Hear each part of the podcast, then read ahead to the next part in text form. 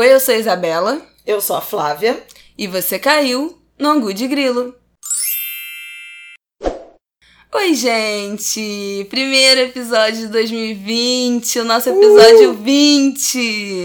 E eu queria dizer que isso 20, não foi 20, pensado, 20. isso não foi combinado. Foi uma coincidência que não é coincidência, muito auspicioso para esse programa. E acho que você já deve Estreando ter... no dia 7, que é um número pelo qual eu tenho grande apreço. Sete maravilhas do mundo, o número da perfeição. Sete dias da semana. E você já deve ter percebido que estamos de logo nova nesse programa. Finalmente, o Ango de Grilo agora tem uma, um logo. Um logo, um logotipo, é no masculino. Finalmente, o Ango de Grilo tem um logo. Mas a gente vai falar logo porque esse programa aqui tem um viés de gênero claro. então não permite. então, é, vai ser errado, que a gente vai falar várias vezes. É, finalmente o nosso programa tem um logo, né? Que antes era aquela foto que a gente botou de improviso, foi ficando, foi ficando, foi ficando. E agora temos este lindo projeto gráfico feito por Felipe Bax, o designer.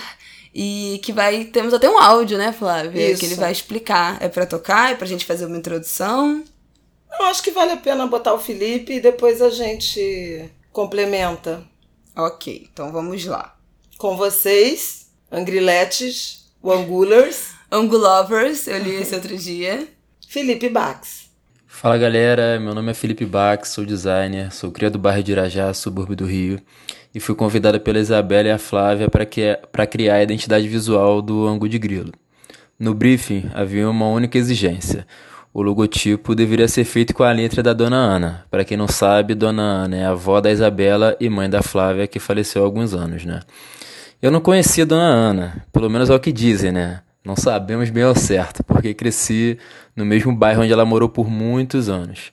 Mas enfim, fica esse mistério no ar. Através de antigas anotações da agenda da Dona Ana, pude entender qual era a lógica do desenho da sua letra e identificar um padrão. Não foi muito simples, porque geralmente fazemos a letra cursiva muito rápido e nem sempre o desenho das letras sai igualzinho, mas o resultado ficou bem fiel. E para dar um toque final, acrescentei uns desenhos de arruda e manjericão na arte, para trazer axé para esse podcast maravilhoso, né? É isso, galera. Espero que tenham gostado. Ah, queria dar um recadinho final, ó. Por favor, Isabela, não cortem. É, nosso mundo tá, tá tão maluco, né? Que eu acho que a gente tem que valorizar um pouco mais as pessoas que nos querem bem. Eu tenho um carinho, um respeito e uma amizade muito grande pela, pela Isabela e a Flávia, as Oliveiras, né? E me sinto honrado com a, com a responsabilidade desse trabalho e muito orgulhoso com o sucesso que vocês estão fazendo, certo? Falei pouco, não gaguejei. é isso. Viva, viva Angu de Grilo, viva a Dona Ana e um beijo grande. E Felipe! Viva Angu de Grilo e viva a Dona Ana.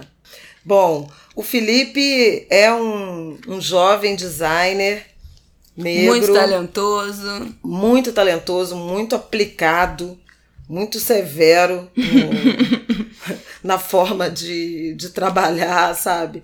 Muito, muito certinho.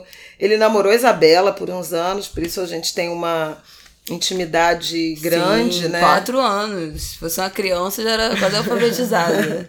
então, assim, a nossa convivência foi muito intensa e o fato dele ser de Irajá também, o bairro onde eu cresci. Ele, ele mencionou que a minha mãe morou lá por muitos anos, morou por quase praticamente 40 anos, né? Desde 1900, acho que foi 1972 que ela se mudou para Irajá e, e saiu de lá em 2011, no início de 2011, o, ano, o mesmo ano em que ela faleceu, ela tinha se mudado para o meu apartamento na Tijuca. Então, a gente tem uma relação muito intensa né, de, de convivência. O Felipe já tinha sido autor do logotipo do nosso de um outro projeto que um dia quem sabe a gente resgate mas essa marca tá até ficou adormecida é, é tá adormecido mas é um projeto de site e chamado Balanta que é a nossa etnia acho que já falamos disso aqui né, uhum. né no de Grilo o Felipe criou foi lindo assim a apresentação que ele fez com uma lógica toda do que tinha a ver com DNA, a forma como ele criou o logo, a logo. Foi super bacana. E esse projeto está adormecido, mas a gente até quis repetir algumas referências, por exemplo, o Ah, laranja, é, né? a A cor. Uma cor meio. Entre o laranja e o terracota, não sei como é que ele É, chama que o isso. laranja tem é a cor da comunicação, né? Em geral, as faculdades de comunicação, a que eu estudei também, as atléticas, os times e tal, todas vestem laranja porque dizem que laranja é a cor da comunicação, então acho que nada mais justo que a gente ter essas cores nos acompanhando, já que somos duas comunicólogas. E aí eu É, passei tem uma o- intensidade, né? Um calor que eu acho que combina muito com, É, uma cor quente com o também. nosso temperamento, né? Uma coisa passional, enfática, que remete também ao ativismo. Isso é uma, uma questão importante. Então a Isabela fez. Eu fui muito surpreendida com essa criação da marca, porque quando o Felipe fez a apresentação para a gente no último sábado, ele apresentou também alguns escritos da minha mãe. A Isabela fez uma pesquisa e Pois achou é, a agenda. eu comecei a pensar como é que seria, né, esse projeto, que, como é que a gente faria essa logo, esse logo. Ai, que saco, eu nunca vou conseguir falar esse negócio certo, ainda vamos tomar esporro do design. e aí eu pensei em como trazer minha avó pra, pra isso. E aí me veio essa ideia de usar a grafia dela. É, a gente tem uma pasta aqui com várias. Com, com um diário, com coisas que ela escrevia. E aí eu tirei foto. Nada profundo. Basicamente, que eu acho que eu já comentei aqui, que eu É, que a achava minha que a minha, mãe tinha muita né? coisa escrita, mas não tinha. Mas a, é, a escrita dela dos compromissos, dos trabalhos da, da UNAT, né? Ela faz Universidade da Terceira Idade. Então tem. de consulta com o fisioterapeuta, quando tinha marcado, eram umas coisas assim, bem básicas, de agenda mesmo, de papel. E aí eu tirei e pensei em que a gente podia fazer essa escrita com a letra dela. E aí tirei foto de vários, fui procurando as letras, e aí fui tirando, tirando foto. Mandei pro Felipe essas fotos, e aí a gente ficou pensando o que, que mais ia compor. E eu dei sugestões de várias coisas e uma delas foi essa, olha, acho que pode ser as folhas, né? Porque as folhas, algumas folhas que têm re- relação com o candomblé, com a religião de matriz africana, têm uma presença muito forte na nossa vida hoje. E aí eu falei algumas folhas e acabou o manjericão e a arruda, acho que são as que são mais presentes, né, na nossa vida. E na verdade, eu pensei na arruda como uma folha que é muito símbolo dessas religiões e a gente tem sempre em casa, mas depois que ele mostrou pra gente, que eu fui me tocar, que quando eu era criança, minha avó me dava muita surra de arruda, que eu falo. De ficar Ela dando aquelas espanadas de, né? de arruda pra tirar olho grande, energia ruim e tal. Então teve esse simbolismo que eu nem tinha pensado no primeiro momento, mas que depois fez ainda mais sentido, que aí é outra presença que ela tem nesse, nesse, nesse logo novo. E- Peraí, todo mundo lembra que angu de grilo era uma expressão que a minha mãe usava, Ah, é, que tá no verdade. programa 1, Se né? vocês não ouviram o A programa presença 1, dela é muito forte desde a origem. Quem inventou essa expressão ângulo de grilo foi minha avó, né? A gente não encontrou nenhum outro registro de nenhuma outra pessoa que fale isso. No Google não existia nenhuma menção de ângulo de grilo. É, eu joguei no Google, ent- entre aspas, ângulo de grilo, não apareceu nenhum resultado no Google antes do nosso podcast. Então, isso era uma frase que ela falava muito e a gente nunca conseguiu encontrar uma origem. Acabou sendo, sendo o nome escolhido para batizar o podcast, que é significado que é uma mistura de coisas. Ela já tinha essa presença na criação do nome e a gente queria também, de certa forma, que ela tivesse presente nessa imagem. Esse foi o jeito que a gente encontrou fazendo a escrita do ângulo de grilo ser feita com a letra dela, depois de nove anos, né, ou oito anos, Oito anos e meio. que, que ela morreu subitamente. Então é isso, eu acho que essa é a história do nosso logo novo. A gente amou o resultado. Eu fiquei muito apavorada em determinado momento de ficar muito poluído. Porque o briefing que eu dei pro Felipe foi uma coisa assim, uma quantidade de troços que eu imaginei na minha cabeça. Que depois, no dia anterior, eu falei, cara, isso não vai ficar bom, isso vai ficar uma merda, pelo amor de Deus, vai ficar muito poluído, vai ficar horrível. E ficou ótimo, ficou super minimalista, que é exatamente como ele sabe que a gente gosta. Ele já conhece nosso gosto, as coisas que a gente se interessa, a forma como a gente gosta de, enfim, de ver design, de pensar essas coisas. Então foi uma escolha muito acertada, também pensando nisso. Alguém que a gente soubesse que ia fazer uma coisa que tem a ver com a gente. E deu super certo e amamos. Amamos a foto. Foi produção. Também foi fotógrafo produção caseira. Aidon André Mota. o Aidon nos fotografou em casa, numa parede de, de casa, com luz natural. Com foi luz tudo muito de- artesanal do ponto de vista da nossa Total. contribuição. A criação do Felipe não, mas a nossa, A nossa parte. a nossa parte foi muito artesanal. E acho que o resultado tá lindo. Tem espaço para a gente apresentar convidados, né? Isso, já temos uma arte de Ango de Grilo convida. Então prepare-se para os novos convidados do Ango de Grilo, tá, queridas? Gente, acho que é isso, né? Esse primeiro pedaço a gente tinha que apresentar, que vocês não estão vendo já aí o que, que é esse logo novo. Pois é, E tem Arruda, tem Manjericão. Tem a gente, Tem tem, laranja da e tem Dona Ana. Ana. E é, E é isso. isso. Esperamos que vocês tenham gostado. Por favor, comentem, né? Com a gente que vocês gostaram, né? Obrigada. De nada. Bom, nosso tema de hoje, o que a gente vai tratar nesse programa, ainda vai ser um tema leve, gente. A gente sabe que a última semana foi bem esquisita com o negócio dos Estados Unidos, Trump, Irã. Mas ainda é dia 7 de janeiro, eu acho que a gente ainda merece um pouco de descanso nas pautas pesadas, então vamos continuar nos temas leves por enquanto. A gente fez vários programas bem hardcore no ano passado. Ainda virão, virão muitos outros esse ano, infelizmente. Ah, virão logo logo. Então- Realmente o mundo promete. Então vamos tentar dar uma, segurada por mais essa semana. Em breve a gente volta naquele ritmo do podcast de que não ia ser um podcast de notícia e acabou virando um podcast de notícia, entre outras É, e várias acho coisas. que essa semana vai ser uma semana muito decisiva É. para determinar né, o, a trajetória desse, desse ano. Né? Tá todo mundo agora. As pessoas que decidem, digamos assim, do ponto de vista político, econômico, voltando aí de recessos, tomando pé da situação, da conjuntura global.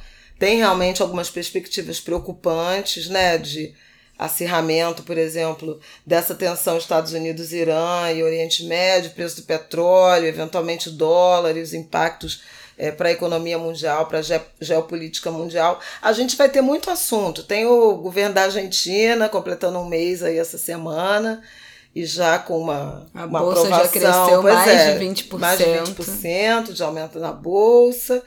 É, tem também daqui a pouco a corrida do Oscar, né? Nesse fim de semana tá rolando, no fim de semana que passou, rolou o Golden Globe, a, o Globo de Ouro, que é a primeira premiação da indústria do cinema. Então talvez a gente fale um pouco de cinema, né? Algo assim. Tem o programa de carnaval que a gente está devendo Exatamente, também para as próximas semanas. A gente está com uma agenda Tem meu pauta bem aniversário vindo aí, né? Que eu não podia perder essa oportunidade com uma pessoa que ama fazer aniversário. Meu aniversário é dia 16 de janeiro. Eu já tô avisando desde já pra vocês se programarem para me dar parabéns. Então, Então, Isabela tá, faz querida. 24, A gente. Capricorniana vai fazer 24 anos e gostaria do parabéns de todos. Por favor, não esqueçam do meu aniversário, mas ainda tem mais um programa que eu vou lembrar vocês disso. Então tem muita coisa ainda para acontecer. Vamos dedicar o programa dessa semana para seguir pensando na linha de organização e de programação para 2020, né? Semana passada a gente falou sobre as metas do ano, quais eram as metas que a gente queria realizar esse ano, e no final eu falei um pouco como eu estava pensando em organizar isso para 2020, mudar um pouco como é que era o meu sistema ou falta de sistema de categorizar ou de transformar minhas metas em ações concretas. Se você não ouviu, vai lá ouvir, porque eu acho que ficou bem legal e é um programa que dá para ouvir em qualquer momento do ano, né? Não é um programa de ano novo, não é sobre ano novo. E aí, nesse episódio de hoje, a gente resolveu falar sobre organização, do jeito mais amplo e tudo que possa entrar dentro é, desse grande guarda-chuva da organização. Esse ano eu comecei, esse, essa semana, né? Essa primeira semana do ano, eu comecei a rever os meus métodos de organização do ano passado relacionado à agenda, lista de tarefas, é, das próprias metas, como é que eu ia usar meu planejamento mensal, semanal, de postagem, de trabalho, de criação de conteúdo, de criação de hábito. E eu li várias coisas novas, vi vários vídeos de organização, revi várias coisas, já comecei a esquematizar tudo de outra forma, vamos ver se funciona. E aí queria também compartilhar isso aqui, porque eu acho que pode ser bom. Eu acho que muitas vezes a gente deixa de fazer coisa porque a gente não se organiza direito, né? Olha só, uma das coisas que mudaram minha, minha vida nos últimos anos, né, a partir da saída lá do, do jornal, em que eu assumi várias outras atribuições, além das múltiplas, dos múltiplos contratos profissionais, também as funções em conselhos de administração e tal, foi uma organização de agenda que a Isabela até que estruturou para mim. Funciona muito, muito bem que tem a ver com a divisão do tempo e a classificação das atividades com cores. Tem vários amigos já que já conhecem minha agenda famosa, porque ela é basicamente dividida em quatro cores. Uma cor para os trabalhos fixos, no meu caso, né? Globo News, CBN, Jornal Globo. Trabalho voluntário, que é uma outra cor, trabalho voluntário, que normalmente não é remunerado, né? Os trabalhos extras, que são remunerados, que aí eu marco um pouco como é que anda o faturamento, que é o que eu uso para formar poupança para o meu futuro, para minha velhice, e a agenda pessoal, que, é que aí vai de Manicure. terapia, manicure, ensaio de escola de samba, por exemplo, está dominando minha agenda nesse janeiro, os encontros com amigos e tal. E aí, a partir dessa representação com cores, dá para eu ter é, com muita clareza, numa olhada imediata do mês, o que está pesando, né? É, se, tem, se tão simétrico, se, se essa distribuição do tempo está simétrica, ou se tem alguma assimetria e pesando em, em que direção. Por exemplo, novembro, maio são meses em que normalmente, março também, né, que é mês da mulher, do Dia Internacional da Mulher, uma coisa que a gente já fez essas críticas aqui, né, dessa sobre-representação de eventos de gênero e raça nesses meses específicos e uma certa displicência no resto do ano calendário, são meses em que eu tenho muita demanda de trabalho não remunerado. Significa então que eu preciso ter um pouco mais de trabalho remunerado em meses, sobretudo Outros. anteriores, né, para compensar, para permitir que eu não trabalhe de graça e não tenha reposição. Então acho que isso é uma coisa importante, especialmente para quem se dedica à militância, né, a você ter uma divisão de tempo que contemple a sua qualidade de vida pessoal, e aí cuidados com saúde, com atividade física, com saúde mental, que eu sei que é uma, um tema que é caro é, atualmente à juventude e tem que ser mesmo, com lazer, o tempo que você dedica à militância e o tempo em que você que você dedica ao seu trabalho remunerado, ao seu ofício, ao sustento e eventualmente à formação também. Eu acho que vale muito a pena para o jovem, principalmente, né? Que tempo é esse que você está dedicando? Talvez até seja um tempo que eu. uma rubrica nova que eu crie no meu.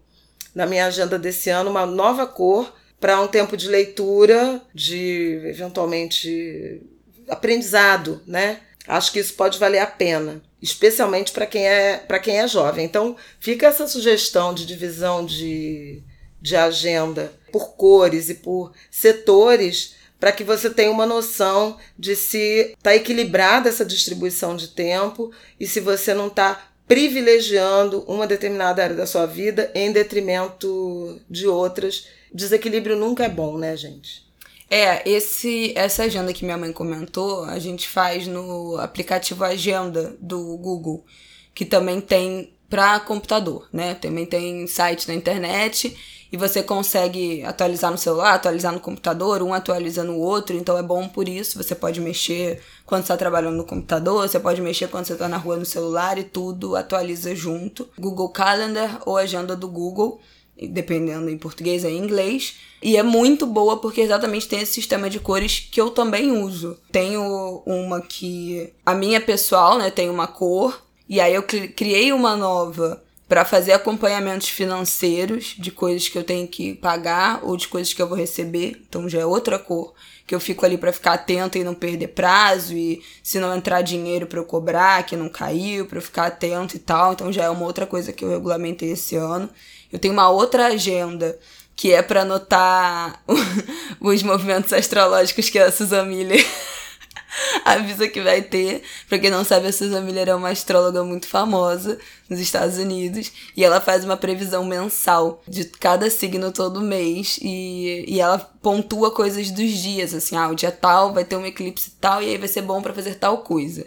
Então eu tenho uma, uma agenda especial da Susan Miller que eu marco lá os dias que vão ser bons, os dias para eu ficar mais boa, para eu evitar conflito e tal. Então também tenho esse acompanhamento. Tenho a minha agenda que eu boto os plantões do meu namorado médico para não me perder, para eu saber que dia que ele vai estar tá internado no hospital, que dia que ele vai estar tá livre, porque, né? E aí tem outras coisas, que aí são os aniversários. Quando eu tô viajando, eu boto geralmente, ou planejando uma viagem, eu faço uma agenda para conseguir mexer e pensar nas datas. É importante que seja uma coisa bem flexível bem maleável, assim, para você não ficar dentro de um modelo engessado. Você pode se permitir mudar a forma como se você se organiza no meio do ano, no meio do trimestre, se der errado, se der certo. A agenda do Google pelo computador também tem uma funcionalidade muito boa de você conseguir criar uma lista de tarefas que você precisa realizar e aí botar data para essas tarefas e ela vai aparecer no seu calendário e marcá-las como concluídas. Outra ferramenta para quem se dá bem com lista é o Todoist, que é um site que também tem aplicativo para celular, que é só de fazer lista em tópico e você vai concluindo. Então, para quem se dá bem com essa esse acompanhamento, né, de tarefas, que ou você cria uma lista no dia ou da semana e vai distribuindo. Isso é uma coisa que eu quero fazer esse ano. Esse, esse negócio que eu fiquei lendo e assistindo vídeo. Assisti um vídeo da Thaís Godinho, que é que tem o um site chamado Vida Organizada, que eu já acompanho há alguns anos, que eu adoro. Que ela explica como é que ela faz o acompanhamento semanal, planejamento semanal dela. Para mim, é esse novo método que eu quero tentar implementar, porque a visualização mensal não estava me dando muito resultado e muita noção do meu tempo e das minhas coisas que eu queria encaixar durante a semana. Então, nessa visão semanal, você tira um dia da semana para você organizar a sua semana seguinte. E o que eu pretendo é fazer uma lista das coisas que eu quero fazer na semana seguinte, que aí podem ter a ver ou não com trabalho, pode ter tipo, ah, ir no shopping comprar alguma coisa, ou ir na praia algum dia, ou ligar para fulano de tal, ou mandar uma mensagem para alguém, ou responder o e-mail XYZ fazer essa grande lista e encaixando aquilo na minha semana dentro de uma visualização semanal. Porque às vezes, quando a gente fica só vendo o calendário do mês, isso meio se perde, né? A sua organização de tarefas durante a semana. Então, essa é uma outra coisa que eu quero implementar essa semana. Já tem vários tipos de planner, né? Que a gente, nos últimos anos, ficou muito popular o planner, planner, o bullet journal, que são formas de, de você se organizar. Várias delas são por semana. Mas eu vou implementar isso no meu calendário do Google para não ter a minha agenda do Google, para não ser mais uma coisa que eu vou ter que usar, mais uma plataforma, mais um caderno, mais um recurso. Então eu já quero unir tudo isso no que eu já uso, no que eu já estou acostumada. Então esse é o meu, meu método de organização de agenda que eu vou mudar um pouco esse ano. Acho que vai dar certo, mas se não der, eu tento outra coisa, porque o importante é você ter métodos de organização que sejam flexíveis, não se agarre totalmente neles.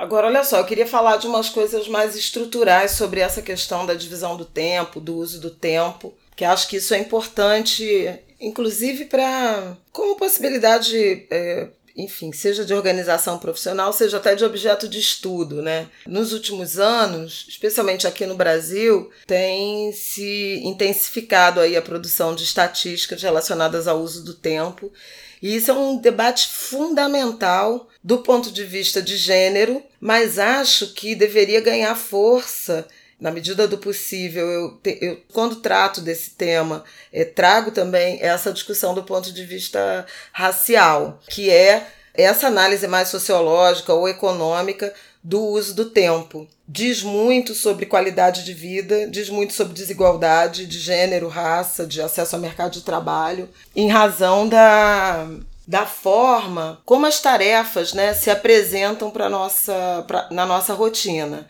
Então, por exemplo, através desses estudos de uso, de gestão de tempo, mas sobretudo de uso do tempo, a gente consegue descobrir que mulheres dedicam muito mais tempo às atividades domésticas e familiares que os homens. Então, essa assimetria na jornada feminina de cuidado com pessoas, sejam filhos, crianças, seja com idosos, dos afazeres domésticos e da natureza dos afazeres domésticos femininos, que são muito pesados e de rotina muito mais marcada do que o escopo de trabalhos domésticos que os homens fazem, que é tipo consertar uma parede, consertar um cano, e tal, mas são coisas mais episódicas e as mulheres têm atribuições do tipo cuidar da roupa, passar a roupa, varrer a casa, lavar a louça, cozinhar. Cozinhar, que os nutricionistas até lembram que é um processo, né? O preparar o alimento é um processo que vai muito além do ato de pegar os ingredientes, cortar, botar na panela, cozinhar e servir, né? Envolve um uso do tempo anterior, que é ir ao mercado, uhum. que é ir à feira, que é escolher, que é comprar os ingredientes, que é lavar, que é preparar, e depois guardar, e depois lavar a louça, e depois organizar a cozinha. Então, assim, tem muita, tem muita coisa que pode ser feita e pensada a partir dessa estruturação sobre como como a gente divide né, as horas do dia, inclusive do ponto de vista de saúde física e mental, porque tem a ver com as horas que você tem para dormir. Então, assim, quem mora longe, a, a, má qualidade da mobilidade urbana, do sistema de transporte, que impõe longos deslocamentos, mas não apenas do ponto de vista da distância, mas também do tempo que se leva para percorrer determinadas distâncias. Então, assim, estou falando de levar uma hora e meia, duas horas para chegar ao trabalho, mais uma hora para chegar à universidade, quem trabalha estuda, e mais três horas para voltar para casa e tal. Se você eh, começar a pensar nisso, né, sobre como isso te tira tempo produtivo né? Tempo que você poderia estar tá estudando, se aperfeiçoando ou ganhando dinheiro, e na verdade você está dentro de um ônibus, né? dentro de um trem de péssima qualidade, ou se deslocando, andando a pé porque não tem ônibus perto de casa, etc, etc. Você tem a ideia da complexidade, da necessidade do estudo do uso do tempo na nossa sociedade. O IBGE já tem algumas estatísticas nessa direção, principalmente essas de atribuições familiares, né? A gente sabe, por exemplo, que mulheres negras dedicam mais tempo a fazeres domésticos e a cuidado com pessoas, que as mulheres, de modo geral, têm uma jornada de trabalho remunerado menor que a dos homens,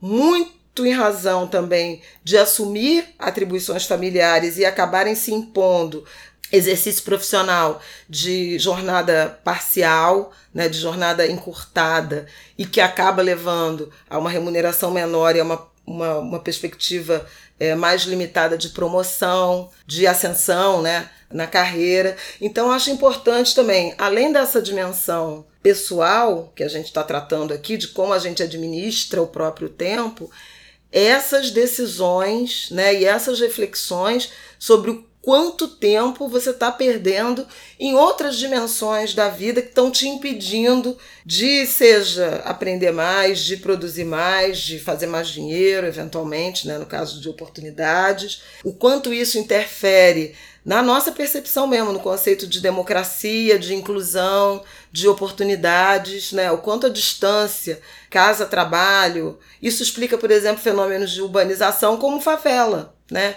As favelas mais próximas das áreas de atividade econômica aquecida, as áreas centrais, tem muito a ver com isso, com essa perspectiva do deslocamento mais curto, chegar mais rápido no mercado de trabalho, de estar mais perto de onde tem oferta de emprego, né? E o quanto, por exemplo, políticas de remoção de, de comunidades, que foram muito comuns principalmente nos anos 60 e 70, no Rio de Janeiro, por exemplo, afastaram população, a classe trabalhadora, né, dessas áreas de mais vivacidade, consistência, atividade econômica e, em alguma medida, impuseram mais sacrifício, produziram mais desigualdade. Então, assim, acho importante também a gente pensar no tempo sobre outras outras lógicas, sobre outras óticas, né?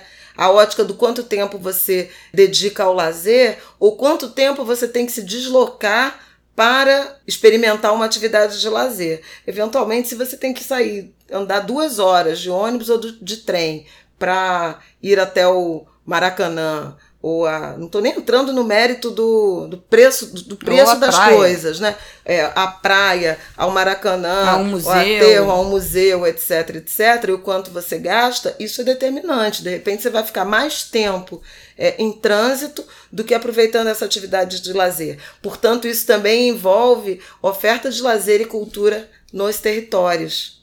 Fala, já falei demais. Não, é porque já tá 10 minutos falando. Mas é que eu acho que é um debate importante que a gente precisa trazer aqui.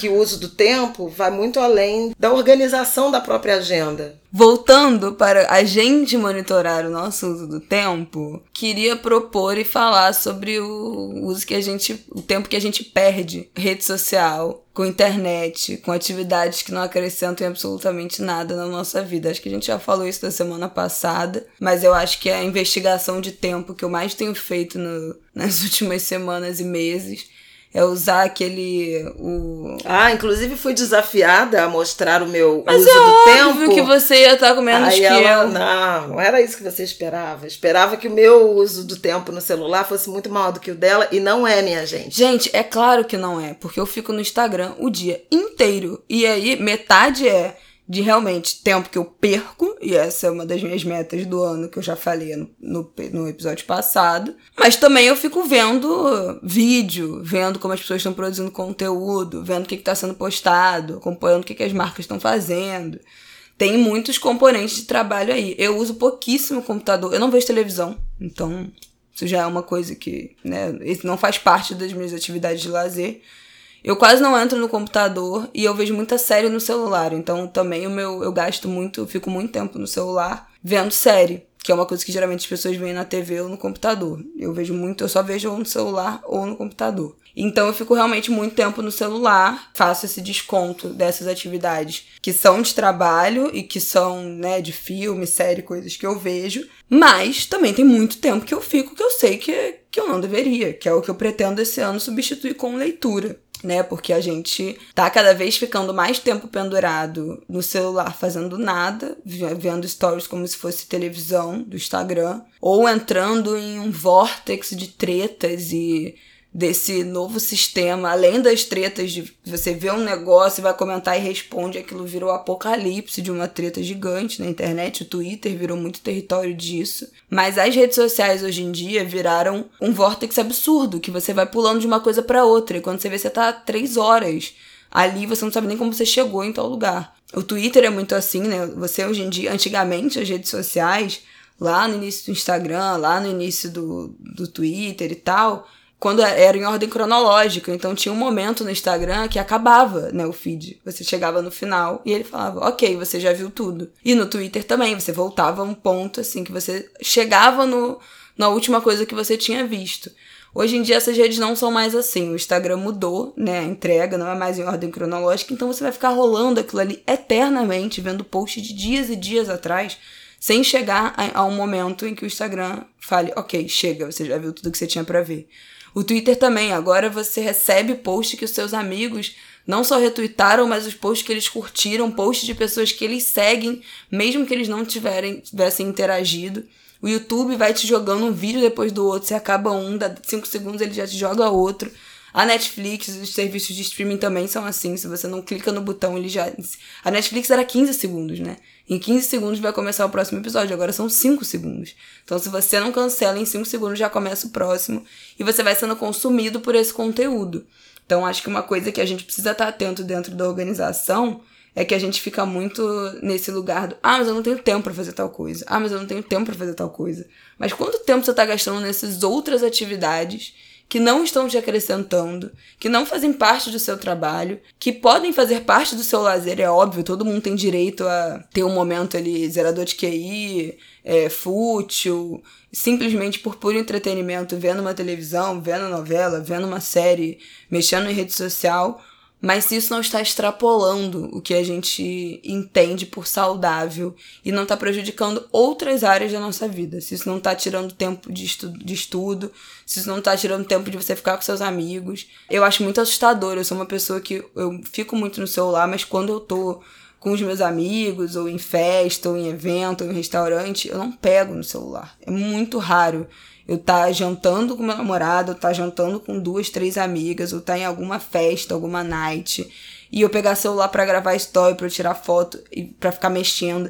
E aí, para mim, e eu fico muito irritada quando fazem isso comigo, porque eu sinto que a pessoa não tá me ouvindo.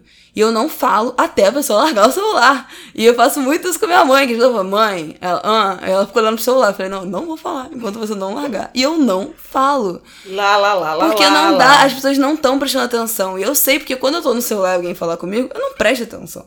Então, assim, isso perde muita qualidade do tempo que você tem com os outros também.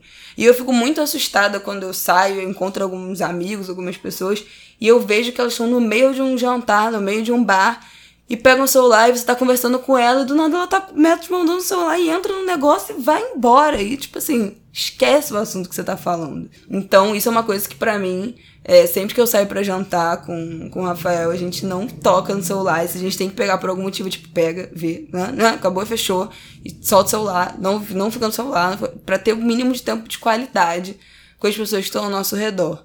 Então, essa é uma das coisas de organização de tempo que eu acho que são as mais importantes nesse momento de sociedade que a gente vive, que é extremamente conectada, excessivamente conectada, na minha opinião. E acho que é um desafio para todos nós, né? Diminuir a nossa, a nossa conexão hiper, ultra, mega, essa doação, essa entrega que a gente tem com rede social, com digital, com tela e focar esse tempo em outra coisa. Eu quero direcionar esse meu tempo para ler, acho que é o número um, né? Minha meta aí de um livro por mês, que já vai começar agora. Quando vocês estiverem ouvindo isso, ela já terá começado. Eu acho que esse é meu principal. Quer falar alguma coisa? Senão já emendo aqui uma outra coisa que eu ia falar. Não, já falei, já falei bastante. Acho que já, já tá bom para mim.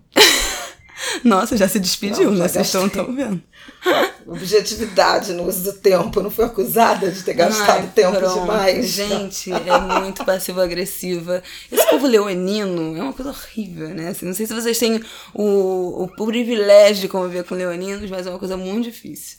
Bom, Eu continuando digo então. mesmo sobre capricornianas. Eita, parece. Mas falando de leitura, né, que é um hábito que eu quero potencializar e retomar nesse ano, eu já decidi que eu vou me organizar para os hábitos que eu quero retomar da seguinte maneira. Eu quero botar um papel preso dentro do meu armário para eu conseguir ter uma visualização mensal de se eu tô seguindo os meus hábitos ou não. Quero cortar cada dia em tipo quatro quadradinhos, que são os quatro hábitos principais que eu quero retomar esse ano, que é atividade física, fazer yoga ou meditação, beber pelo menos dois litros de água por dia.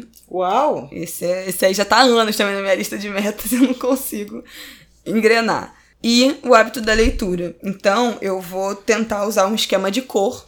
E aí, os dias que eu conseguir fazer cada um deles, eu vou marcando para conseguir ter uma visualização de, putz, esse mês eu consegui seguir, tô há não sei quantos dias seguidos, porque eu acho que isso também estimula, né? Quando a gente vê que a gente já tá, não, tô há cinco dias seguidos bebendo mais de dois litros de água por dia, não vou zerar de novo agora. Então, aquilo vai dando um gás para você ir mantendo esse hábito por mais tempo. Então, eu quero fazer esse calendário de visualização. Eu vou preparar isso, vou botar no Instagram. Então, me sigam lá no Bela Reis, se vocês não, sigam, não seguem. Vou fazer um destaque sobre isso com certeza. Então, essa é uma das coisas, uma das visualizações de organização que eu quero fazer esse ano, porque eu acho que vai me estimular a manter o hábito, é um acompanhamento de hábito. Tem vários aplicativos que fazem isso, tem o Habit Bull, tem o Strides, também é de acompanhamento de hábito, que você vai cadastrando seus hábitos e marcando se você fez ou não fez, e ele te cobra. E se você está fazendo ou não, então também é bem maneiro. Que eu já tentei esses aplicativos, não deu certo. Acho que eu preciso de uma coisa que fique ali me encarando o tempo todo, que eu me confronte todos os dias para me estimular. E outra coisa que eu quero fazer esse ano, que eu acho que eu já também já falei no episódio passado, é das metas, né? Ter um caderno de metas, que eu coloque as ações para eu atingir aquelas metas. Quero também ter um outro caderno, que vai ser o meu caderno, que eu já até tenho, mas tá desatualizado. O meu caderno de ideias, para colocar ideia, projeto, coisas que venham na minha cabeça, de produção de conteúdo ou não, de outras coisas que passem pela minha cabeça nesse universo de criação, de trabalho. Eu acho bom, eu sou muito a favor de você concentrar temas em cadernos diferentes. Eu tenho um caderno que eu já até acabei, eu já comecei o segundo dele, que me acompanhava desde 2015, eu acho, que era só sobre temas relacionados a direitos humanos. Então, todo curso que eu fazia, ou palestra, ou evento que eu ia que tinha relação com direitos humanos, racismo, questão de gênero, qualquer coisa do tipo, eu colocava naquele caderno e ele virou minha grande bíblia que eu já sabia quando consultar, onde consultar. Sempre que eu precisava daquela referência, daquele curso que eu fiz há três anos atrás, estava tudo lá. Então eu recomendo, se vocês têm Ah, alguma grande área. Eu não tenho esse método, por exemplo. Nossa, esse meu caderno ele já foi minha referência do TCC, de vários posts que eu já fiz. Tudo que tem relação com esses assuntos tá nesse único caderno que acabou. E esse ano, fim do ano passado, eu já comecei outro. E eu, eu recomendo muito pra gente não perder essas grandes referências de coisas que a gente vai usando na vida. Então, então essas são algumas coisas que eu vou adotar esse ano, assim. De ter esse caderno de criação, que também vira uma grande ferramenta de referência, de resgate de coisas que você já pensou e já quis escrever e tal esse caderno de metas, essa nova forma de visualização de agenda semanal, que eu vou deixar o link também desse vídeo que é maravilhoso do Vida Organizada para vocês lá no Medium e desse plano de habit tracker, né, que chama, mas que pode ser de acompanhamento de hábitos em bom português. Acho que essas são minhas ferramentas que eu vou usar esse ano aí para conseguir gerenciar melhor meu tempo e as minhas atividades e tomara que dê certo. Se não der, eu mudo e vou testando outras coisas. E você, Flávio, algum outro método que você vai usar? Caos. Não. Só apenas o caos. Não, não Vivo é bem caos, no caos. é- A minha vida é muito. Bom, Eu acho que eu já administro bastante bem meu tempo, porque eu faço bastante coisa. Mas assim, também não tenho essa ambição desse nível de organização, porque acho que ele me enlouqueceria também. Não, eu sou tá muito. bom. Eu sou bagunceira, mas assim, eu sou muito metódica. Tem umas coisas assim que eu sou insuportavelmente metódica. Eu tenho um drive que é organizado.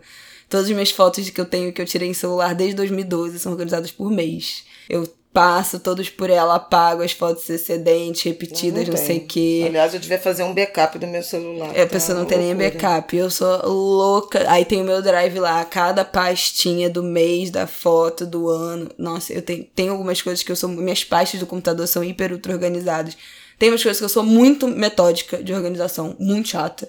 E outras que eu realmente sou muito bagunceira. Mas eu pretendo falar mais sobre quais são essas coisas que eu sou muito metódica de organização ao longo desse mês lá no meu Instagram. Então, vão lá, Bela Reis, tá, queridos? que eu vou começar a postar umas outras coisas lá também, de jeitos que eu organizo, que eu encontrei de organizar melhor. A gente já citou aqui também a série Ordem na Casa, né, da Mary Kondo, que é maravilhosa. Marie Kondo, como eu chamo, mas enfim, Mary Kondo para os Americans. E queria também destacar uma, uma vertente profissional que anda se consolidando, que é a desses é tudo. organizadores pessoais ou ah, Personal, organizers. É, eu uso, já tem uns três anos, um, um trabalho de um amigo, um velho amigo meu lá de Irajá, Vila da Penha, o Narciso Azevedo. Nossa, fez muita diferença na, na gestão aqui da casa, especialmente na, na questão dos documentos. Pô, todo ano, quando chegava março, era um inferno, Não, porque eu não gente. sabia onde estava nada. imposto de renda. Do imposto de renda. Você chegava no escritório, dava um campo minado, assim, das contas. Minha mãe Tudo catando todas as contas do ano anterior, naquele momento. na véspera Então, assim, entregar. agora tá tudo muito muito organizado. A gente faz meio que uma manutenção, umas duas, duas, três vezes por ano. Eu sei que nesse, por esses dias a Giovana experimentou também o serviço da Débora, uma mulher preta, incrível. A Giovana tá super feliz com ela. Que também é Eu vou personal achar que organizer. o, O arroba. é, eu vou achar o arroba dela. Débora, Débora H no final, underline Delapé. É D-E-L-L-A-P-E. A Isabela pode botar o link botar também. o link lá também. Ela organiza, inclusive, assim, espaços de trabalho, tipo lojas, ateliês. Eu acho interessante. É uma reflexão que pode parecer eventualmente dispensável para algumas pessoas que tem tempo, mas para quem não tem tempo, seja pelos, pelo, por, em razão dos excessos, do excesso de trabalho, não tem método de organização, É, pode valer a pena, é- porque não é só sobre tempo, é sobre método. Agora, para quem eventualmente pode abrir tempo, mas em gastando tempo com atividades domésticas, de organização da casa, etc, etc, deixa de ganhar dinheiro fora, deixa de produzir, a relação custo-benefício de contratar um profissional é, especializado nisso pode valer muito a pena. Eu sempre faço essa conta quando vou contratar um, algum tipo de trabalho de prestador de serviço. Tem determinadas coisas que eu poderia fazer, de fato. Mas se eu fizer, eu vou tirar tempo do meu trabalho e vou perder dinheiro ou não.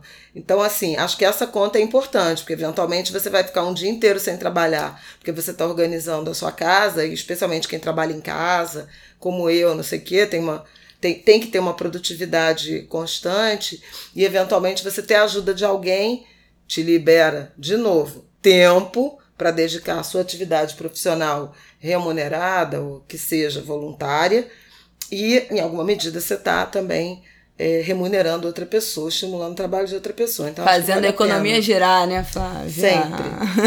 é sempre minha meta. Gente, eu acho que é isso. Aproveitando esse início do ano para falar para pensar mesmo, né? Estruturar como é que será esse ano, fazer esses planejamentos. Acho importante esse negócio de deixar a vida me levar, a vida leva eu. Acho perigoso, porque depois chega no fim do ano, ah, mas eu não fiz nada, não realizei nada. Então, planejamento é muito importante. Organização para atingir esses planos também são muito importantes. Esse é um exercício que eu tenho me forçado cada, cada vez mais a fazer. Convido vocês a fazer também. Muitos profissionais de organização é, disponibilizam muitos materiais de graça, o Vida Organizada, tem também o site Eu Organizado, também são dois ótimos, feitos por duas mulheres. E recomendo que vocês mergulhem e procurem as ferramentas de organização que vão se encaixar e fazer mais sentido na rotina de vocês. E compartilhe com a gente, por favor, porque sempre bom, né? Tá sabendo o que as outras pessoas estão fazendo para se organizar, porque inspira que a gente adote outros métodos que talvez podem, possam funcionar pra gente também. Então, um beijo, nos vemos semana que vem. Talvez com, né, com assuntos mais hardcore. É, muito provavelmente. Estamos nos despedindo já, então, do, do, dos assuntos leves.